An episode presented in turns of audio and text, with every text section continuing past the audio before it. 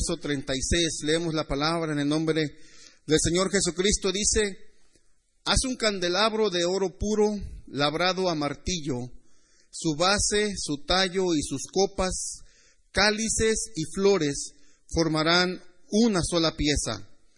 El 36. Los cálices y los brazos deben formar una sola pieza en el candelabro y de ser de oro puro labrado y perdón, y ser de oro puro labrado a martillo. Gloria al Señor. Puede ocupar su lugar, hermanos. Bendecimos a nuestro Dios hoy en esta noche. No sé si esperemos no. Generalmente alguien dice que ya no se le crea al predicador que dice no seré largo, seré corto. Y, eh, alguien, una ocasión en México, este, una persona ya partió con el Señor, la, hermana, eh, se enteró que yo un tiempo me metí a vender enciclopedias, libros, y era de andar eh, o tocando de puerta en puerta o, o en su caso como yo decidí, en lugar de ir de puerta en puerta, yo me iba a las escuelas. Llegaba a las escuelas y le decía al director, si me deja vender tantos libros, si me deja vender libros aquí y vendo cierta cantidad, a usted le voy a arreglar una, una enciclopedia o un diccionario grande o, o una enciclopedia de 20 libros. Y se emocionaba, ¿a quién no le gusta que le regalen cosas? Y entonces el director lo que hacía, les decía, los llamaba a los maestros y yo cada maestro le regalaba un diccionario, pero el director se llevaba una enciclopedia de 20, 18 libros. Y a través de ellos forzaban a los niños a que compraran libros que iban a ocupar durante el año para que se alcanzara la cantidad que yo les decía para que pudieran recibir sus regalos. Entonces esta persona, esta hermana que ya partió con el Señor, este, se enteró que estaba vendiendo libros y dice, hasta que le encontraste un uso adecuado a tu tanto hablar. Porque era de hablar, era de presentar los libros y que mencionaban los libros y, y como que sí, ¿verdad? A veces no hallamos el botón de para parar y seguimos hablando y predicando, pues, eh, pues menos a veces. Pero hoy en esta noche eh, quisiera traer, tal vez decían, no, tal vez no muy largo, pero creo que sí es profundo y es conciso la palabra. Y le hemos puesto por título a este mensaje de una sola pieza. Eh, dentro de la, del estudio y de la enseñanza que nos deja el tabernáculo y los utensilios del tabernáculo, Siempre me ha, llamado la atención cada cosa que estaba en el tabernáculo y cómo estaba distribuida, cómo Dios se la dio a Moisés. Hemos hablado acerca de, los postes, de, la tela, de las entradas, del camino, la verdad, la vida. Pero había un, instrumento, un utensilio que estaba en el lugar santo junto con la mesa de los panes de la proposición y el altar del incienso que estaban antes del lugar santísimo, estaba el candelabro de oro y lo que me llama la atención, ah, encierra mucha enseñanza el candelabro de oro, eh, habla de la luz, habla de, de, Jesucristo que dice, Él es la luz del mundo. Y cuando nosotros venimos al Señor Jesucristo, nosotros somos hijos de luz. Y si nosotros somos hijos de luz, entonces somos puestos en la tierra para alumbrar.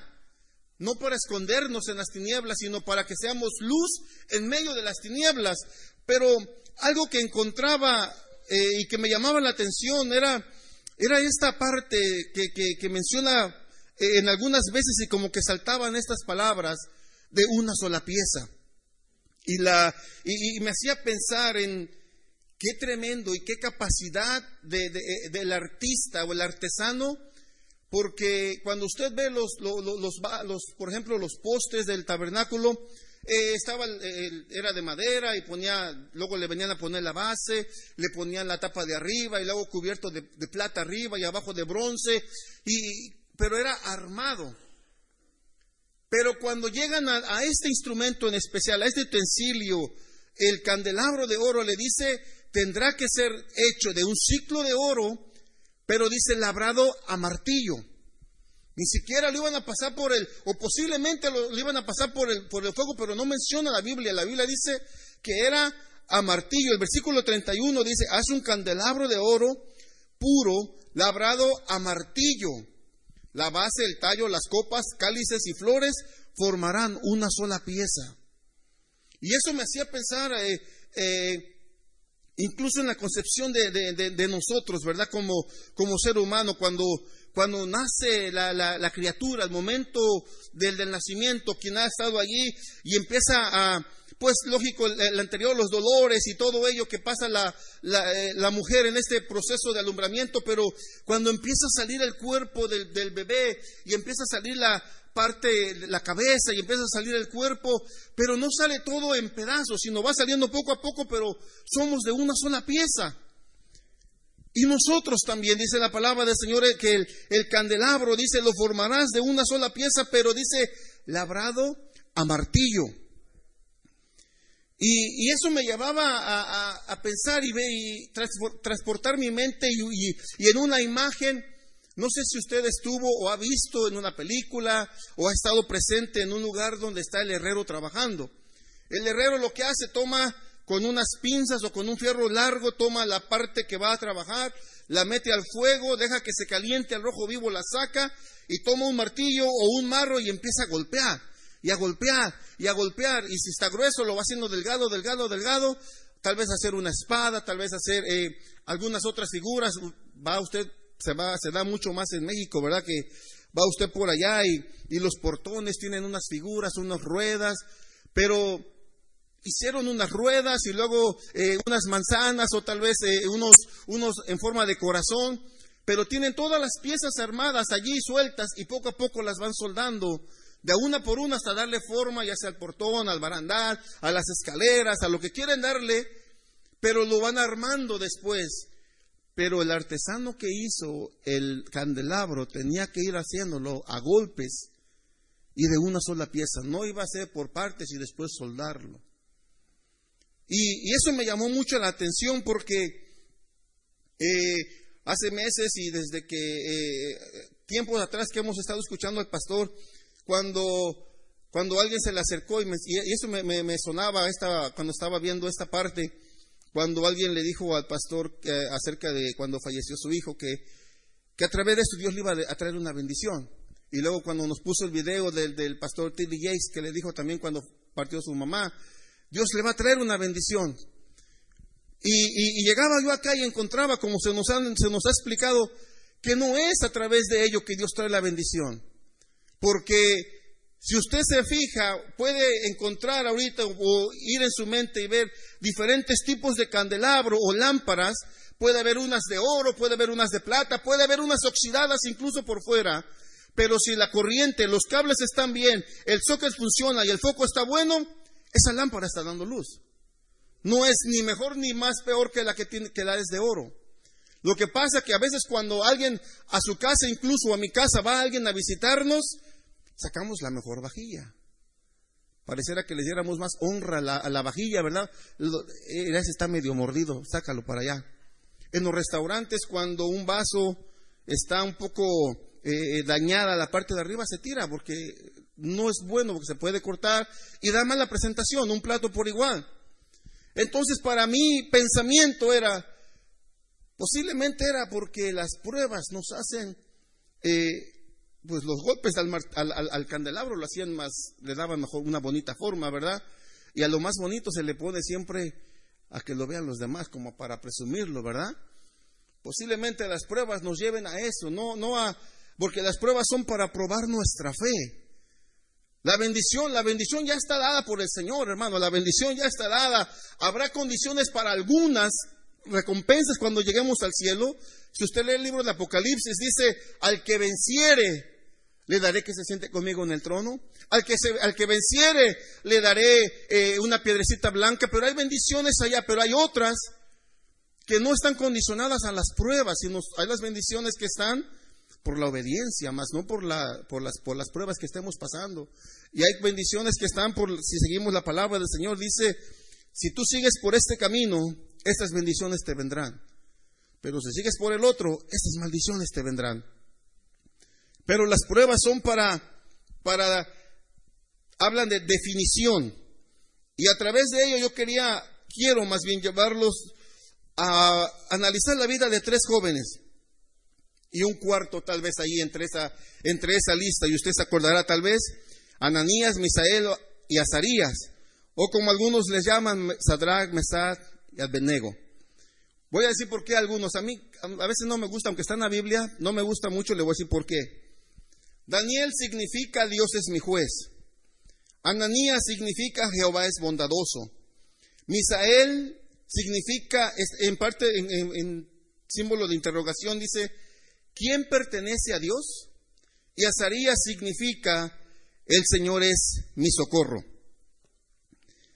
Y había escrito por aquí el, nombre de, estos, de, estos hombres, lo que significan en el, lo que les pusieron los nombres babilónicos. A Daniel le pusieron Belsasar, significa guardián de los tesoros de Bel. Sadrach significa mandamiento de Acú. Mesac significa quién es como Acú o quién como Acú. Y Abednego significa siervo de Nego.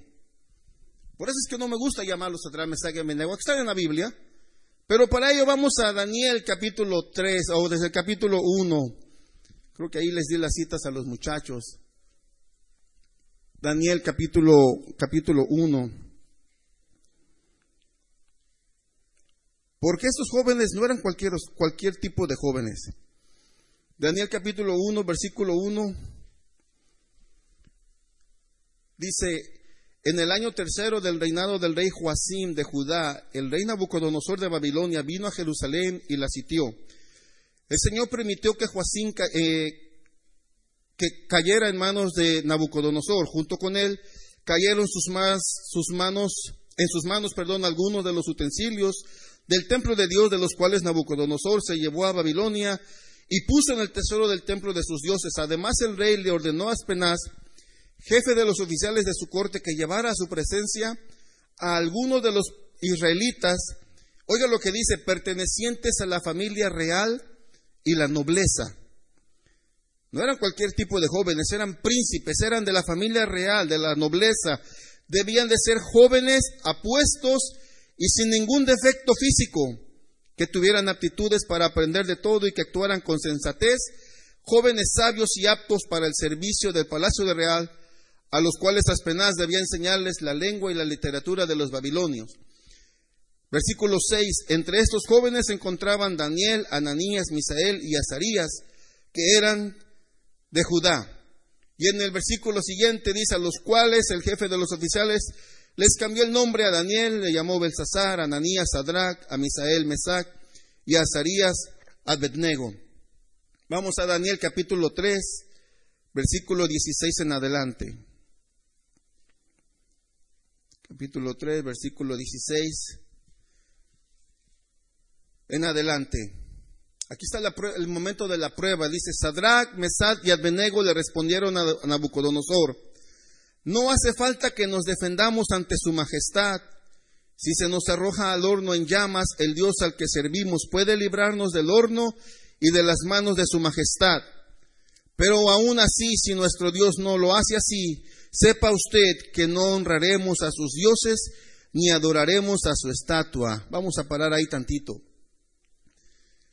Hasta aquí están estos tres jóvenes.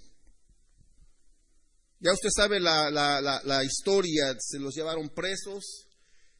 Cuando están allí, ya presos allá en Babilonia, Daniel se acerca a Aspenaz, porque les iban a dar la ración de la comida de los, de los que les daban a los babilonios, ¿verdad? De la comida del rey, hasta eso, no cualquier tipo de comida, les iban a dar buena comida a los ojos de los babilonios. Pero había algo en el corazón de Daniel y de sus tres compañeros. En primer lugar, dice que eran de la familia real, no eran cualquiera. Ellos sabían que nacieron en una familia real, sabían que eran príncipes, sabían cuál era su familia y cuál era su destino. Y le dicen, permítenos no contaminarnos de esta comida y danos solamente este tipo de comida, no nos des de aquella, danos de esta.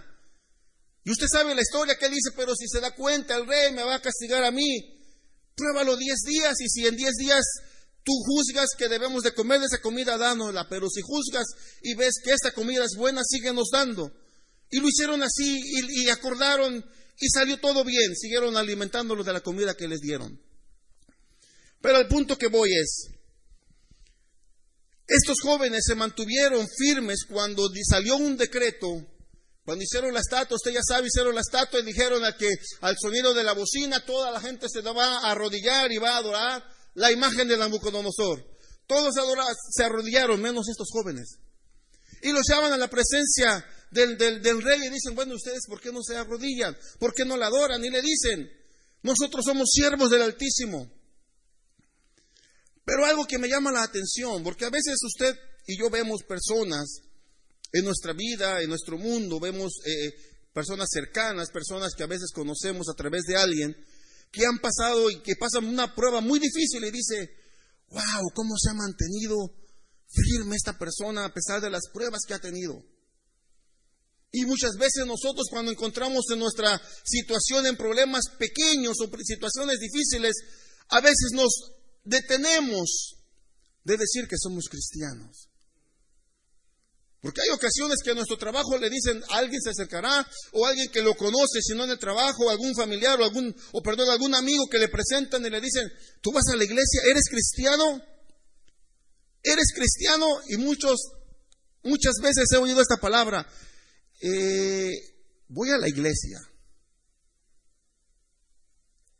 Pareciera que no hay nada de malo en la expresión voy a la iglesia, en la respuesta. Pero le están preguntando, ¿eres cristiano? Y cuando le piensan y dicen, eh, voy a la iglesia, pareciera ser que es una manera de, de, defensa y como de protección de decir, no soy perfecto, estoy yendo a la iglesia, así es que si ves que fallo es que no soy 100% cristiano. Y estos jóvenes, no, estos jóvenes se mantuvieron firmes en una tierra extraña y estaban esclavos. ¿Por qué? Quiero recalcar algunos puntos aquí de estos jóvenes. Para antes quiero ver, ser de una sola pieza, dice, coherencia es el valor que nos hace ser personas de una pieza. Es decir, para ser de una sola pieza, personas de una sola pieza, necesitamos coherencia actuando siempre de acuerdo a nuestros principios. Coherencia es la correcta conducta que debemos mantener en todo momento, basada en los principios familiares, sociales y religiosos aprendidos a lo largo de nuestra vida. Con este valor somos capaces de cumplir con mayor eficacia nuestras obligaciones, pues hace falta ser honesto y responsable en nuestras relaciones personales es indispensable para ser sinceros, confiables y ejercer un liderazgo positivo.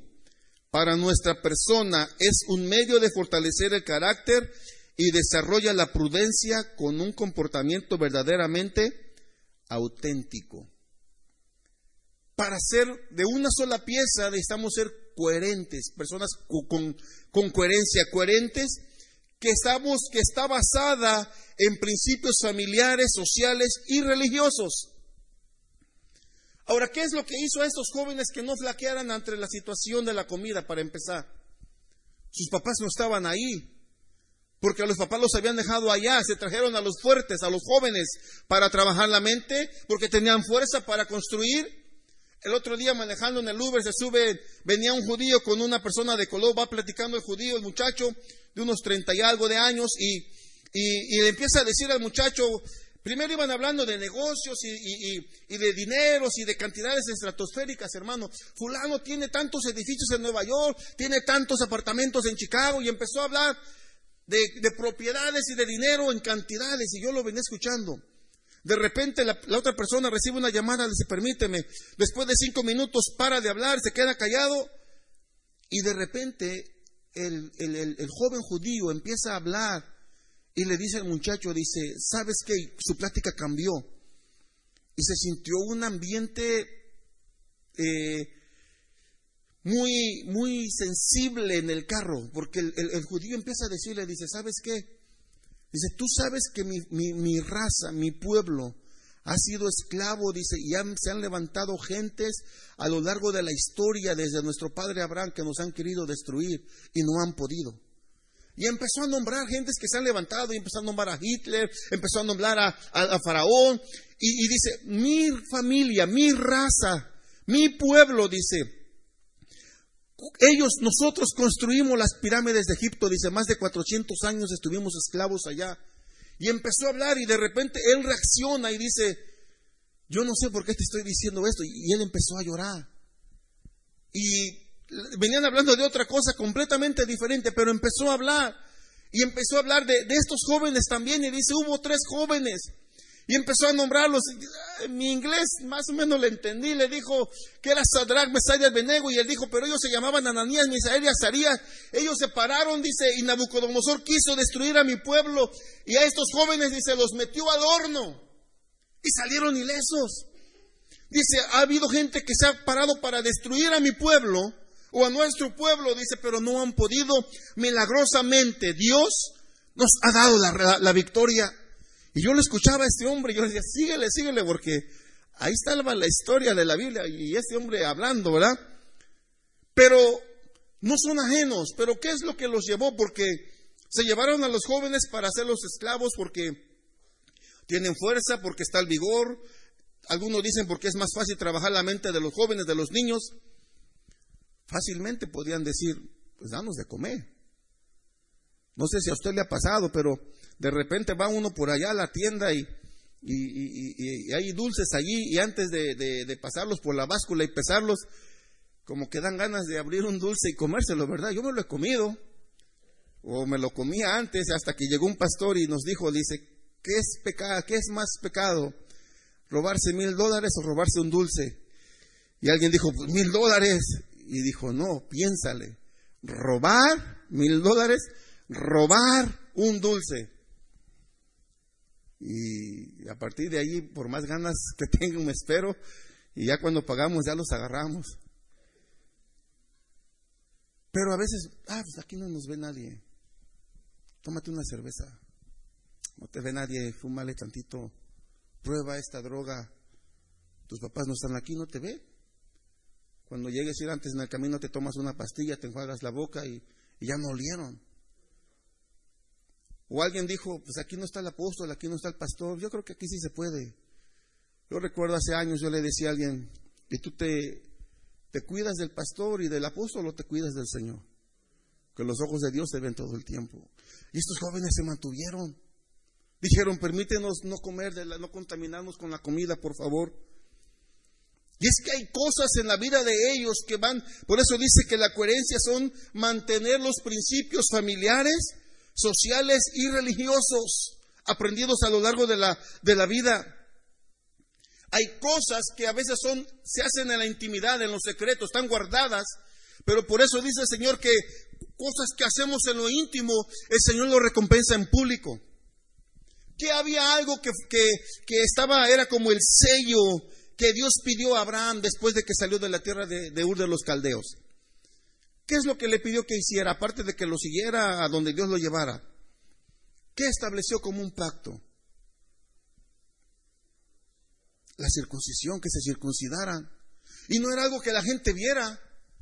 Era algo, es algo íntimo. Si usted ha estudiado, nos han enseñado de la circuncisión. Era algo íntimo, no, no, no era algo que lo tenían que gritar. O tenían que, era algo íntimo. Y es algo íntimo cuando nosotros venimos a orar y no es que me voy a levantar y decir, hermanos, me acabo de levantar de orar 15 horas corridas. Y no es que esté mal decir, vamos a orar y vamos a venir a orar y estamos orando, pero lo que hagamos en nuestra casa con el Señor no es para publicarlo, porque el Señor se va a cuenta y Él es el que va a recompensar. No es falta decir si lo hice o no lo hice. Una de las clases, si no mal recuerdo, fue este, en este semestre, o el pasado, que dice que, que llegó un joven con su pastor en la clase de los mentores, si no mal recuerdo. Llegó uno de los, de los, de los jóvenes al pastor, ¿verdad? Y le dijo, pastor, como que ya no tengo ánimo de trabajar. Y empezó a, a poner excusas y el pastor lo vio, lo escuchó, lo escuchó. Y luego se sentó y le dijo, ¿cómo está tu, tu vida devocional con el Señor? Ah, no está muy bien. Porque lo que se hace en la intimidad se refleja en público. Porque cuando tenemos amor por el Señor, no hace falta que nos digan, haz esto, nos ponemos a hacer las cosas. ¿Por qué? Porque el amor y, eso está allí. La circuncisión habla del pacto. Desde niños empezaron con eso y su papá le enseñaba a los, muchachos. Segunda cosa que era principal en ellos, eran príncipes. Y se diferenciaban de, ciertas, de cierta manera de, delante de las, de las personas. Para ello quisiera mostrarles, traje cuatro, cuatro figuras allí, a ver qué es lo que piensan al ver estas, estas figuras, estas fotos. Antes de esa. A ver, esa qué, qué bueno, esa. Cuando ve una persona ustedes así vestida, ¿qué es lo que piensa? ¿Qué es? Disciplina. ¿Y ese, ese traje quién lo usa? Los Marines, ¿verdad? Creo que sí, los Marines. No le va a decir que es de la, del, del Navy, porque el de Navy tiene otro, otro uniforme, ¿verdad? La otra foto. Ahí están ungiendo a, al parecer, eh, la figura decía que era David o un rey. Pero si ve, los tres tienen vestiduras diferentes. El sumo sacerdote o el sacerdote, el otro puede ser el levita porque está más, de blanco y el otro tiene una, una vestidura diferente. La siguiente Ay, caray. Esa, creo que la hermana Abdulia no se la. ¿Quién será la hermana Abdulia? ¿Ese qué le recuerda? Aparte de que es el campeón. Pero, eh, ¿qué le recuerda? Ese, cuando usted ve a alguien así, ¿qué es? Bueno, es un triunfo, pero ¿a qué se dedican los muchachos? Son futbolistas, ¿verdad? La siguiente. No, había otra, no hay una más, ya no hay. Bueno, uh, luego volvemos a esa, gracias. Había puesto una foto, yo creo que no sé, disculpen, eh, traté de meterla una cosita así, USB, pero creo que no entró. Había buscado la, la, foto de un beisbolista. A lo que voy, a lo que voy con las, con las fotos es, cuando usted ve la persona vestida, podemos no criticar, pero reconocer de una persona de blanco con un, uh, se me fue el nombre, el que con el que le hacen el tacto del, del, corazón. Y ves, es un doctor, viene con una bata, es el doctor, hay un enfermero. Los, los, uniformes son diferentes. Ve a alguien de policía, ya sabe si es un policía, es el sheriff o es el Hawaii Patrol, porque aparte a veces dice. Pero los príncipes también tenían una vestimenta que tenían que guardar. Cuando usted los encontraba en la calle, usted veía, ¿se acuerda que incluso a, David, su, a, perdón, a José, su papá, le hizo una vestimenta diferente que la de sus hermanos? ¿Por qué? Porque era como darle más prioridad y era como darle más, más eh, valor a él, porque los demás, porque todos somos, perdón, porque todos tenemos la misma vestimenta y José una de colores. No es la para un pastor, no era la vestimenta para un pastor, pero le dieron la vestimenta de honra, porque de acuerdo a la vestimenta era la honra. En México, tristemente, no sé si aquí de repente pasa, pero eh, hace tiempo, y yo creo que todavía eh, eh, esperemos que pronta, prontamente se quite eso, pero en México cuando usted llegaba a una, a una dependencia del gobierno, si llegaban dos personas al mismo tiempo y una persona iba con guaraches, aunque fuera limpio, pero con guaraches y con sombrero y, la ropa tal vez no de marca, pero pero limpia. Y, atrás de esta, de esta, persona llegaba alguien con traje, bien vestido, y, hablaba diferente. Aunque hubiera entrado al último, lo atendían primero. Este, este, este es alguien importante. ¿Por qué? Porque viene bien vestido. Cuando van, cuando y, mucha gente ya sabía, ya sabe, cuando iban a hacer algún trámite en alguna oficina de gobierno, sacaban el, saco, aunque tal vez no la corbata o no combinaba el traje completo, pero, pero trataban de vestirse bien, pasaban, antes de llegar a la oficina, pasaban en, las afueras o en los parques, hay quien está boleando los zapatos para limpiarlos, para que le dieran reconocimiento y lo atendieran más rápido en las oficinas. Y a las otras personas las atendían hasta el último. Es decir, a veces se cataloga a las personas por la vestimenta, pero usted cuando ve a alguien lo reconoce, o este es del Marine, este es del Navy, este es un policía, este es un doctor, este es un futbolista, un beisbolista, basquetbolista. Y cuando ellos veían a alguien en la calle decían, oh, este es un príncipe, este es de la familia real. La Biblia no lo declara, pero yo quiero pensar que si con la comida pidieron, ¿sabes qué? Déjanos comer esta comida también guardaron sus vestimentas, porque era, era representar quiénes ellos son, era su identidad. Yo soy un príncipe, estaré esclavo. En este país me tendrán como esclavo, pero yo soy un príncipe. En mi sangre corre sangre real. No se contaminaron con la bebida, no se contaminaron con la bebida. Hay una frase, no sé si la escribieron, pero hay una frase que a mí me llamó la atención, hermano, bastante. A ver si, si me sale el inglés. You are not defined by the hell you're going through. You are defined by the heaven you're going to. Si no le entendió no es porque no sepa inglés, sino porque yo no lo expliqué bien. Usted y yo no somos definidos por el infierno que estamos pasando. Lo que nos define a nosotros es el cielo hacia donde vamos. Y a través, para pasar por ello, hermano, tenemos que pasar por pruebas. Tiene que venir tal vez el martillo y golpearnos, porque dice que la prueba produce paciencia. La paciencia esperanza y la esperanza no avergüenza. ¿Por qué? Porque nuestro destino final no es este lugar, nuestro destino final se llama el cielo, la presencia de Dios al lado de Jesucristo, la nueva Jerusalén, los nuevos cielos. Estamos de paso, hermano, puede que tengamos problemas y dificultades, pero las cosas que hacemos en lo íntimo con el Señor, nuestra relación buena o mala con el Señor, poquita o en abundancia con el Señor, va a ver su reflejo en la vida normal, en la vida natural, la vida que todos los demás nos ven.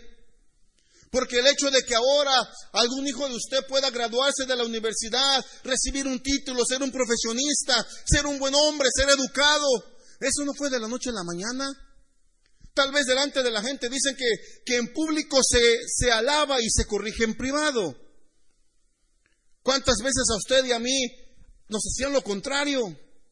¿Cuántas veces nuestro papá delante de la gente no solamente nos regañaban, nos pegaban, nos golpeaban?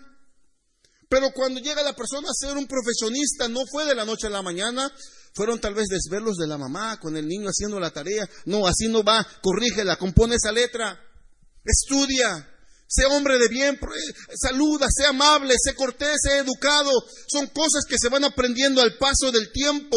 Y cuando llega la persona y es un profesionista, le dicen, wow, qué bonito, qué buen hijo. Pero no vieron todo el trabajo que vino por detrás las noches de desvelo, los lloridos, los lloriqueos tal vez del niño, los berrinches del niño que no lo quería hacer, pero ahí estaba el papá. Tal vez para ese momento el niño ese era un momento de prueba. Y así nosotros a veces vemos hombres del Dios que dicen, bueno, estuve acá y estuve allá y pasé esta prueba y pasé la otra y decimos, wow.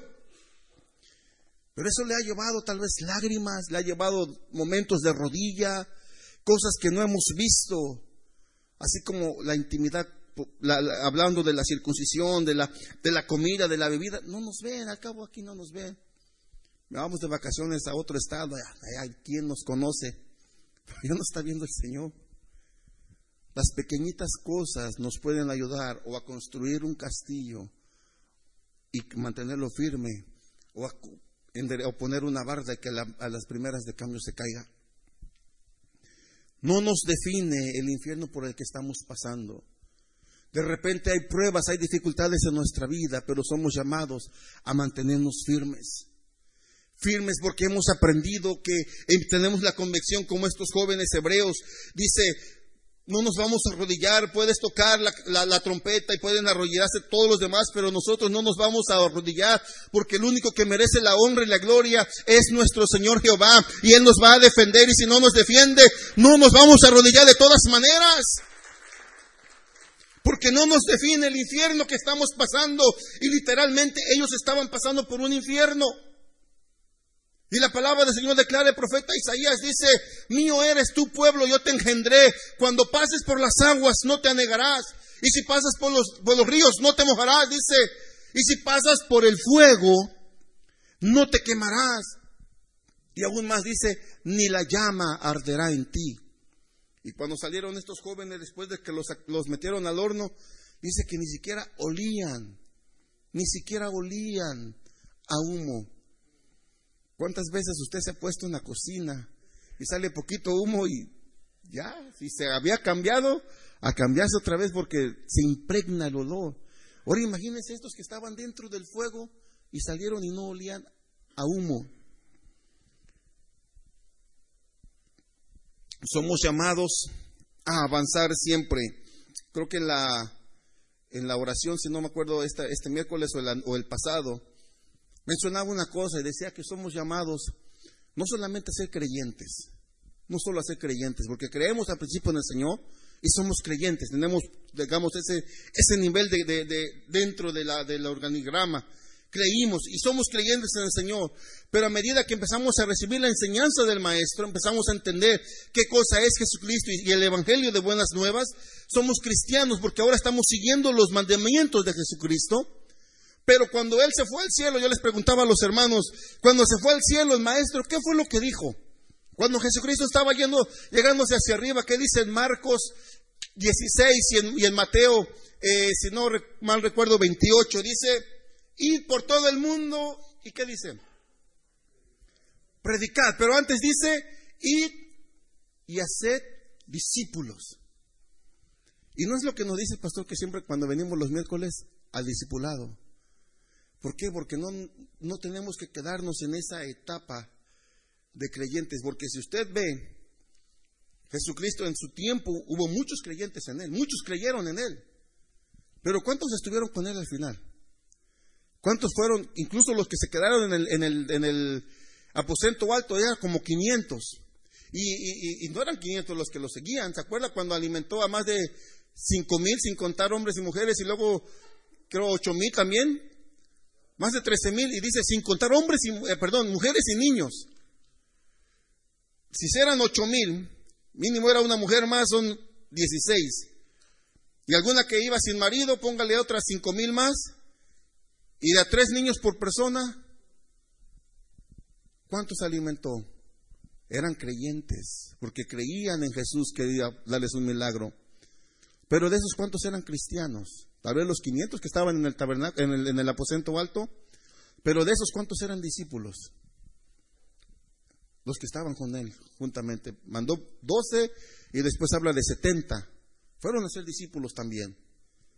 Y algunos, los doce quedaron como los apóstoles y uno se ahorca, después queda eh, Pablo y por ahí había eh, otro Agabo y, había otro en, en el libro de los Hechos. Pero somos llamados a ser discípulos. Nos llamó a ser discípulos.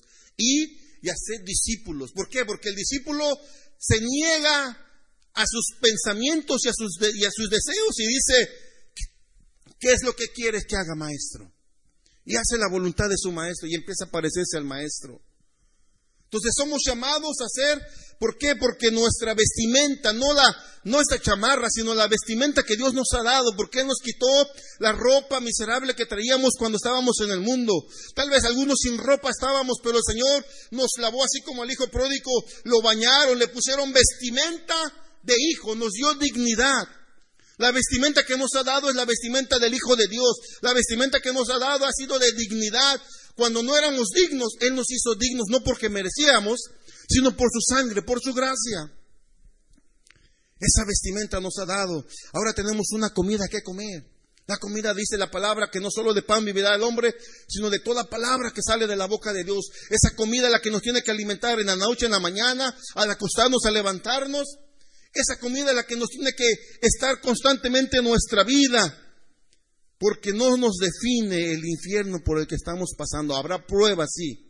Habrá dificultades, sí. Pero el Señor estará con nosotros.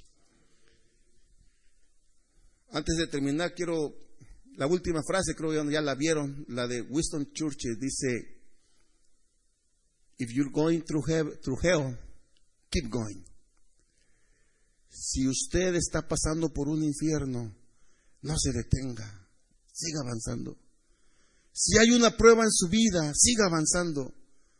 Dice un pensamiento por ahí, si estás pasando, si este día está mal para ti, ten ánimo porque este día también se va a acabar. Perdón. Ten ánimo porque este día también se va a acabar. Los malos días también tienen 24 horas. El día de mañana será un día diferente. El día de mañana verás la gloria de Dios. El día de mañana verás la mano de Dios. El día de mañana verás la salvación de Dios. El día de mañana verás su sanidad. El día de mañana verás su poder y verás cómo Él te ha sostenido. Pero sigue adelante. ¿Sabe por qué? El candelero dice que tenía que alumbrar hacia adelante. Y si ya se nos, si se nos pasó, vamos a, a Éxodo 25. Si no mal recuerdo es el 34, por favor. Éxodo 25, si no es el 34, es que es el 35, pero es el 34 me parece. Bendito es el Señor. Ah, a ver, entonces parece que es el 35. Sigamos a ver si lo pone de favor. O será el, a ver, el siguiente. El 37. Ese es. Gracias. Hazle también sus siete lámparas y colócalas de tal modo que alumbres hacia adelante. Ya ve que no van a alumbrar hacia atrás. Cuando vi, cuando vi este, este, este versículo, el 37, dice que alumbre hacia adelante, al instante se me vino la, la, lectura y, y, el versículo del arado. ¿Se acuerdan? Nos decía el pastor, el arado, no sé si alguien de ustedes aquí labró o vio a alguien labrar con el arado, la yunta. El arado es pesado, ¿verdad? Y, lo, van, y lo, van, lo, lo, meten en la, en la tierra y yo veía incluso que el yuntero a veces, el, el arado, porque la, tierra a veces estaba tan seca que de repente se iba chueco y el, y el yuntero o la persona se subía al arado para ponerle peso, para que no se fuera chueco. Pero no va viendo hacia atrás va viendo al frente porque puede encontrar piedras, puede encontrar, cuando es la primera vez que le va pasando y la, tierra está muy dura, de repente hay una piedra enterrada y, le, saca el arado de, del lado donde lo tiene, de la línea que donde lo lleva, y para que no se mueva, se sube el, la persona, se sube el yuntero en el arado para aplicarle peso, pero va viendo siempre hacia adelante. Y aquí dice que, este, que, el, que el candelero tenía que alumbrar el, 37, por favor, dice, tiene que alumbrar hacia adelante. Nosotros vamos avanzando hacia enfrente. No podemos, no podemos ir caminando nosotros y tener el candelero para que alumbre hacia atrás. No. Dice el Salmo 119, 105, lámpara es a mis pies tu palabra y lumbrera mi camino. Entonces, no nos detengamos. Si hay pruebas, hay dificultades en nuestra vida, mantengámonos de una sola pieza a través de las dificultades y de los problemas, mantengámonos de una sola pieza. No importa que no nos vea nadie. Aparentemente, alguien nos está viendo. Alguien nos está viendo. Hace tiempo, y, y platicaba una ocasión con mi esposa, y en aquella ocasión que pasó, y con esto termino ahora sí, eh, con el carro y me distraje un pequeño, le di un golpe pequeño, prácticamente no fue nada, pero le pegué al carro de enfrente. Y se baja la persona y me dice, vámonos hacia allá para platicar. Dijo, sí, vamos a orillarnos. Y se fue, eh, la persona se, cruzó la calle para allá con su carro y pasaron varios carros y la persona hasta se fue bien hasta abajo. Fácil tuve cinco minutos en la que la persona estaba hasta por allá. Me hubiera podido ir. No tenía ninguna información mía. Pero no me fui. Algo me, algo me hizo y me hizo, ahí la escuché vete. No tiene datos tuyos, vete. De aquí a que se regresa, no, porque era una calle muy angostita, no se podía dar la vuelta fácil. No se podía dar la vuelta, vete. Nadie te ve. Pero alguien más me dijo, no te vayas. En la parte de atrás estaban mis dos hijos.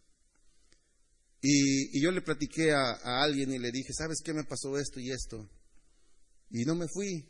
Pude haberme ido, y me dice, y él fue el que me dijo, eh, qué bueno que no te fuiste. Dice, imagínate lo que hubieran aprendido tus hijos si tú le hubieras pegado ese carro y te vas. A lo mejor fue insignificante, a lo mejor no se dieron cuenta, porque muchas veces hacemos cosas buenas y nadie se da cuenta. Haga una mala. Y están atentos, ¿verdad? Posiblemente si me hubiera ido se hubieran dado cuenta, mira, podemos pegar y correr pero me quedé, me costó, porque en ese momento no tenía el dinero para pagarle a la persona y, tuve que hacer sacrificios para pagarle. No fue nada realmente, pero yo le pegué y, y para no tener problemas le di el dinero. Pero a lo que voy era eso, de que a veces cosas pequeñas que podemos hacer, el hecho a veces incluso de que nos den cambio de más, si usted se dio cuenta y dice, eh, córrele antes de que se dé cuenta el cajero. Y el hijo se dio cuenta que le dieron de más y usted no dijo nada. Son cosas pequeñas, hermanos. Sí, son, sí nos reímos porque han pasado a lo mejor, ¿verdad? Eh, la otra vez pedí cuatro, pedí, perdón, pedí tres tacos y pagué los tres tacos y voy del otro lado y el señor este, yo creo que entendió mal, no sé, cuando veo el plato con cuatro tacos y le digo, no, yo pedí dos de asada y uno de carnitas. Ya llévatelos. Y voy para allá, le digo a la señora, mire, me dieron cuatro, ya cómaselos. Dije, bueno, ya me lo dio, pero fui y le dije, ¿sabe qué me dieron de más? Porque no sabe si lo están probando, o a lo mejor a veces sí se equivocan. Pero son cosas pequeñas que a lo mejor no tienen ni significancia, dirá el humano, ¿verdad? Ah, un taco como quiera o esto como quiera. Pero esas pequeñas cositas, dice que las pequeñas cosas, dice la Biblia, ¿verdad? Pueden destruir grandes cosas. De todo nuestro cuerpo tan grande, la lengua es un miembro pequeño y dice cuán grande fuego puede encender. O sea, cuidemos de las cosas, esas cosas pequeñas nos vamos cuidando y cuando lleguen las pruebas grandes, a usted se le hará más fácil ponerse y declarar, no, yo soy cristiano, soy hijo del Altísimo, soy un príncipe de Dios porque mi vestidura y el pacto que he tenido con Dios y las promesas que Él me ha dado y hacia donde yo voy es mayor que el gozo que me puede dar esta parte, esta prueba, esta necesidad. Es más grande lo que voy a recibir que lo que tengo aquí en este momento. Bendito es el Señor. Dios le bendiga, hermano. Dios sea con ustedes y nuestro hermano Rafael. Bendito es el Señor. Gloria al Cristo.